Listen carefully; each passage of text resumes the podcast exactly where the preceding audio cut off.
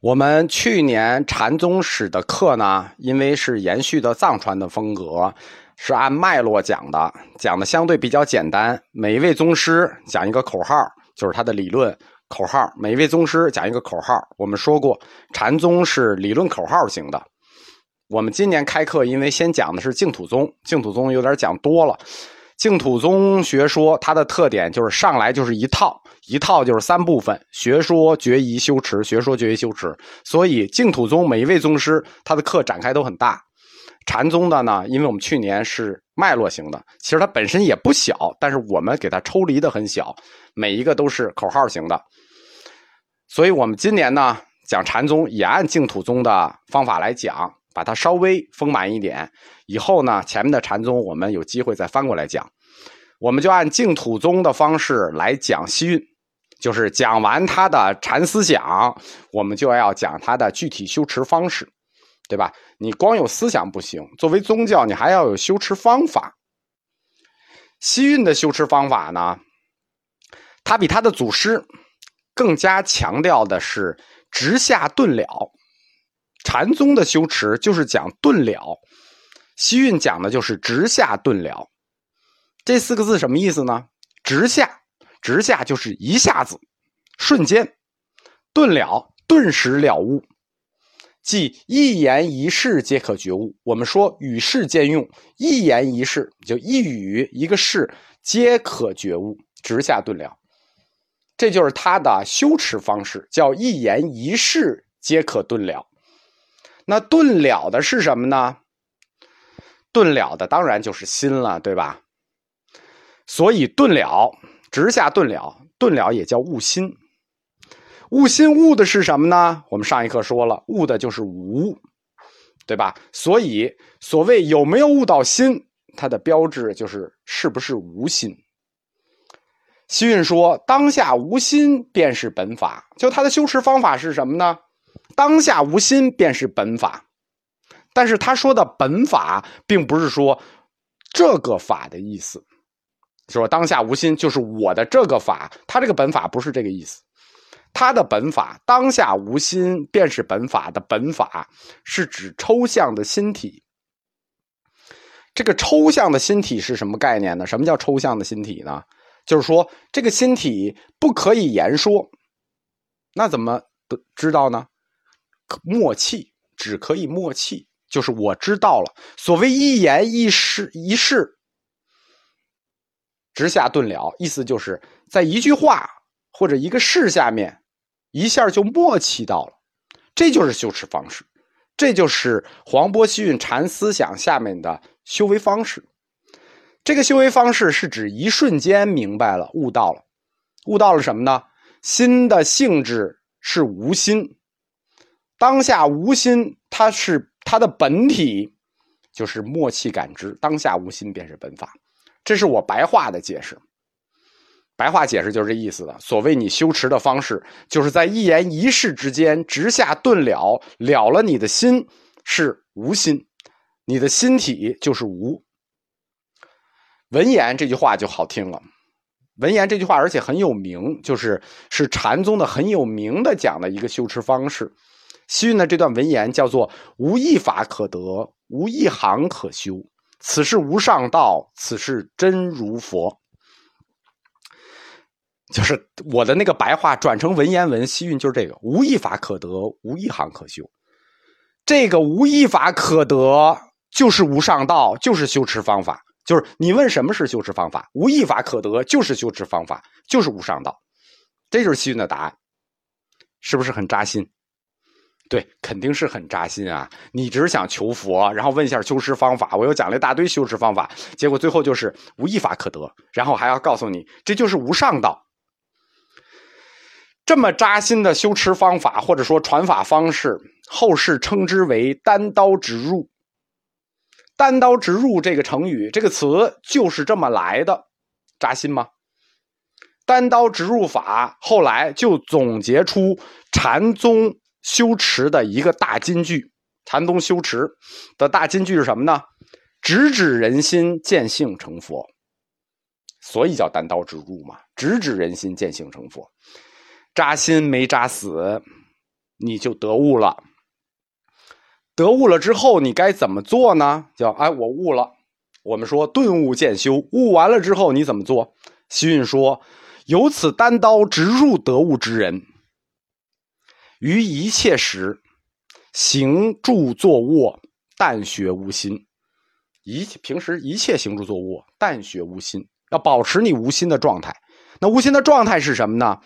如寒灰死火，枯木石头，雨墨动静，一切声色，皆是佛事。”就是你平时里无心的状态，就是寒灰死火、枯木石头、雨墨动静，一切声色皆是佛事。那就是不要说话，就跟枯木一样，跟石头一样。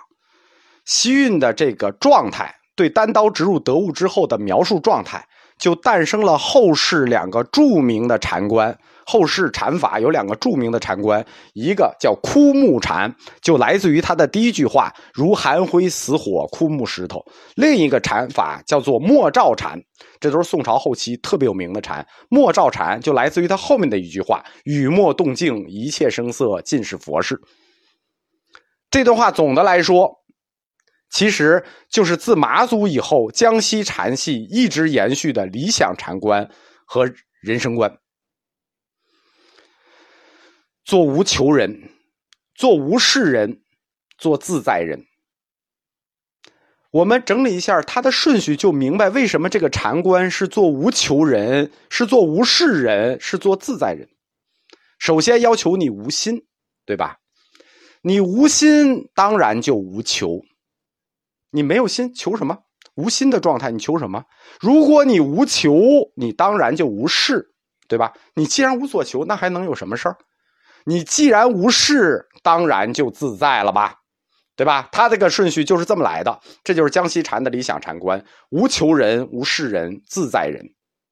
我们很多禅宗的庙里啊，都有一块匾，叫“得大自在”。这个“大自在”，它的另一个说法就是无心，实际就是得无心，都不用得，无心不是得的，得大自在就是无心。无心的最后的境界就是得大自在，无心所以无求，无求所以无事，无事所以得大自在。你到了这个境界，你就到了禅宗禅观的三无境界。我们说禅宗的禅观有三无境界：无事、无依、无畏，这叫三无境界。禅宗的三无境界，我们前面还讲过一个叫三无畏境界。这都是禅宗修持的阶段和目的，因为我们前面讲到了禅宗的三无畏，三个无畏，这里又讲到了禅宗的三无境界，所以我们就稍微多讲一下什么叫禅宗的三无境界和三无畏。从禅宗的核心理念出发，就是无心这个状态出发，会发出两个三无，第一个。第一个无心发出的是禅观的三无，无心所以无事，对吧？你没心，所以没事儿，没事儿，你当然就不用依靠谁，所以无依，对吧？你你不依靠谁，你所以无依，你就靠自己，因为你就靠你自己，所以无畏。这就是禅宗三无的第一支，就是禅宗无心发出的第一支三无。因为无心，所以无事；因为无事，所以无一；因为无一，所以无畏。这个无事、无一、无畏，就是禅宗的第一个三无。另一个三无叫三无畏，对应的也是从禅宗无心发出的三无所得。因为无事，我们说第一个三无叫无事、无一、无畏。这个三无畏是对应着这三个无出来的。因为无事。所以无为，就是你不用干什么，无为，无为而治的无为。因为无事，所以无为；因为无依，对应的无依，所以无畏。你没有什么可依靠的，那在相互依靠里头，你就没有位置。这个无畏实际更复杂，它指的是在菩萨阶位里无畏，你根本无求，所以无畏嘛。你也无依。最后一个无畏，对应的是三无的最后的。个人的无畏，它对应出来的是对众生施予的无畏，所以都是无畏。这就是禅宗的两个三无体系：无事无依无畏和无为无畏无畏。啊，这个这个太绕嘴了，大家写一写就知道了。黄伯逊的理论体系是他的，但并不是他一个人构建的。我们开课就讲了，黄伯逊的体系是和沙门宰相裴修共同构建的。因为第一，他这个书就是裴修写的；第二，这本断际禅师传法心要是由这两个人的对话录形式阐述的。所以，黄波西运的禅理论，实际它是由禅师和文人共同完成的一套理论体系。我们前面就讲过，士大夫阶层是影响中国佛教理论走向最重要的阶层，在黄伯逊这里体现的非常的明显。而且，黄伯逊的禅理论还不是单纯的一支理论，它是禅宗嫡传，就是慧能、马祖道一这一支和禅宗旁系混合起来的理论。因为我们前面说过，它里头有一个“本来无事”的概念，“本来无事”这个概念是牛头宗法融的概念，这是禅宗旁支；而“无心是道”这是禅宗嫡传江西禅马祖道一的概念，所以。黄波西运的禅理论，首先是由禅宗和文人共同形成的；第二是禅宗正宗和禅宗旁支混合起来的理论。因此可以说，黄伯逊的禅观，它是吸收了江西禅系支派加上牛头宗的一种拼凑，经过文人的这个优化，但是它的意义非常重大。虽然它是一种诸派的拼凑。但它意义重大，他在批判传统的经教里呢，创建了自己的禅理论。他痛批的是肢解，痛批肢解的目的是让你自信自己的肢解，对吧？不要就读别人的书，就让别人教你别人的肢解，别人一句一句给你讲《金刚经》，那叫别人的肢解，是让你自信你自己的肢解。这就是他为什么要痛批肢解。第二个，倡导默契，对吧？无一法可求，倡导的是默契。这个默契是让你寻找自己的了悟。什么叫默契？你自己的了悟，让你寻找自己的了悟，让你在世间无常的烦恼里坚持你自己的灵性。所以，黄波西运他的禅理论，他批判经教的目的，是为了创建自己的精神。而这个精神还不是他自己的，实际是佛陀的真精神。我们在佛教哲学里专门讲过这个精神，那一刻叫做“佛之真意在命运在我”。黄伯逊想点出的事是，佛陀他是一个自觉觉他的凡人。如果佛陀能自觉觉他，那你也能。所有的人都是凡人。如果有人觉得别人是伟人，那么，可能的理由就是因为你还跪着。黄伯逊就是希望你能站起来。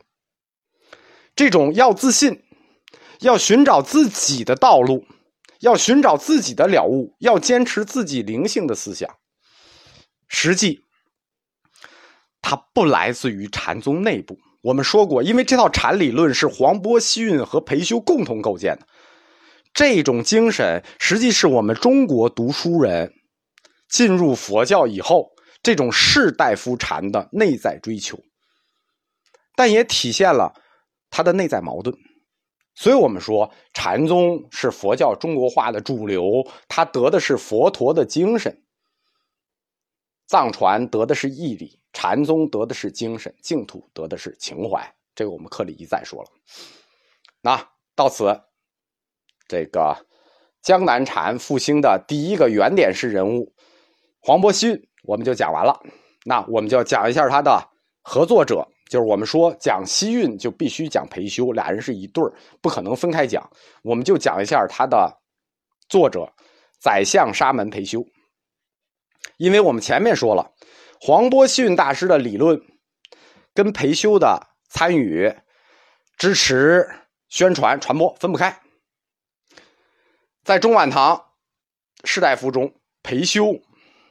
是倡导禅教统一，促进佛教中国化、佛教禅宗化最有力的人物，对吧？禅教统一这个事儿，辽也干，就是我们说的辽也干。他是希望儒来统教，但裴修提倡的是和平统一。裴修生于唐德宗贞元七年，死于唐懿宗咸通五年，这就是公元七百九十一年到公元八百六十四年，七十三岁，七十三八十四。河南人，河南济源人，这个家族裴修出生在的这个家族就很有意思。他这个家族世代奉佛，持续多少年？持续近一百年，七八十年，四代。他是官宦世家大族啊，历任曾经就是出仕即为官，而且官还不低。出仕就是户部员外郎，然后兵部侍郎、汴州刺史、中陵尉、宛陵尉。宣武节度使，最终做到宰相，可以说他就一直是大员出身，就一直是大员。由于受到他这个奉佛家族的影响，就是他家庭的影响，他从小就奉佛，从小就入华严宗，精通各种佛家经典。裴修家族持续奉佛七八十年不衰，但最终裴修归于禅门。这说明什么呢？就是我们说，我们用大佛学史观看一眼。它说明什么问题？它说明了整个佛教的一个发展方向问题，就是我们说的中晚唐后期佛教的发展方向两大运动：万宗归净运动和禅宗统一运动。所有的宗派最终将被统一入禅门，将归入禅门。从裴修的这个经历、家族经历，我们就可以看出来，裴修。啪的一声啊，他这是从等于说他入仕就是户部员外郎，什么意思啊？他一当官那就是司局级干部。他先后扶植过三位佛教巨匠，就三位佛教史上的巨匠啊。第一个，其中有两位理论巨匠，啊，应该三位都是理论巨匠。第一个，我们讲过，归峰宗密，华严五祖，禅宗八世，归峰宗密。第二个，禅宗十世。黄波西运，林济宗元祖，第三个，维养宗的开山祖韦山灵佑。黄呃裴修他的一生，他自己的理论是有很清晰的分界线的，是以会昌法难为线的。在会昌法难以前，裴修的佛学思想是禅宗菏泽系。是什么？就是我们说的那个神会，菏泽神会，他推崇的就是菏泽系的宗密，归峰宗密。而归峰宗密的禅思想是什么呢？就是我们说过，裴修这个人，他他是他是三，他也是三教合一的这个代表人物啊。归归峰宗密的禅思想就是三三教合一。我们前面刚讲过，三教合一，人天教和华严宗入禅，而裴修少年学的就是华严宗。最后他入的就是禅宗，然后他一直支持的也是三教合一，但他后来不支持这个人天教这个概念了。可以说，裴修的前半生就是宗密禅思想的主要追随者和扶植者。我们说宗密最重要的两本书，这两本书的序都是由裴修写的，可见他们之间的关系深厚。在会昌法难之后。裴修就进入了他人生的另一个阶段。这一个时期，他在江淮一带做官，他就转向了江西禅系。我们说那个是菏泽禅系，他就转向了江西禅系。在他任湖南观察使的时候呢，就是他已经从江西到呃湖南了。唐玄宗解除了武宗灭佛禁令，这就叫大中二年。裴修亲自。去请已经还俗的尾山灵佑重新出山。我们说会昌法难的时候，所有的高僧啊，基本上都都让你还俗了，对吧？当时维养宗的开山祖尾山灵佑也还俗了，哎，已经去去去做小买卖了。然后这个裴修就找到他，请他回来，而且称之以己于亲为及土烈，什么意思？他当时做湖南观察使，这叫正部级干部了。然后呢？把自己的轿子给尾山灵佑坐，尾山灵佑不想再出家了，说您您一定要回去啊。然后呢，亲为徒列，就是站在轿子旁边，像徒弟一样送尾山灵佑回到了同庆寺。尾山灵佑在还俗之前就在同庆寺。所以禅宗第二个黄金时代，就禅宗复兴的第二个时代，五家七宗时代。我们说五家七宗时代的第一宗叫维养宗，那就是这个尾山灵佑兴起的。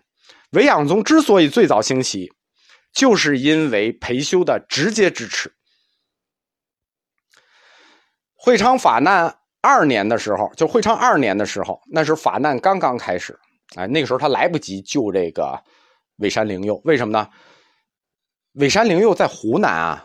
法难刚开始的时候，裴修他关于中陵，就是他在江西南昌做官，所以他只把黄伯逊接过去了，就是藏在隆兴寺保护起来了。当时就写有《中陵记》。那尾山灵佑当时顾不得，所以后来会昌法难一结束，他从江西调任湖南，第一件事就是先去救这个尾山灵佑。在大中二年，呃。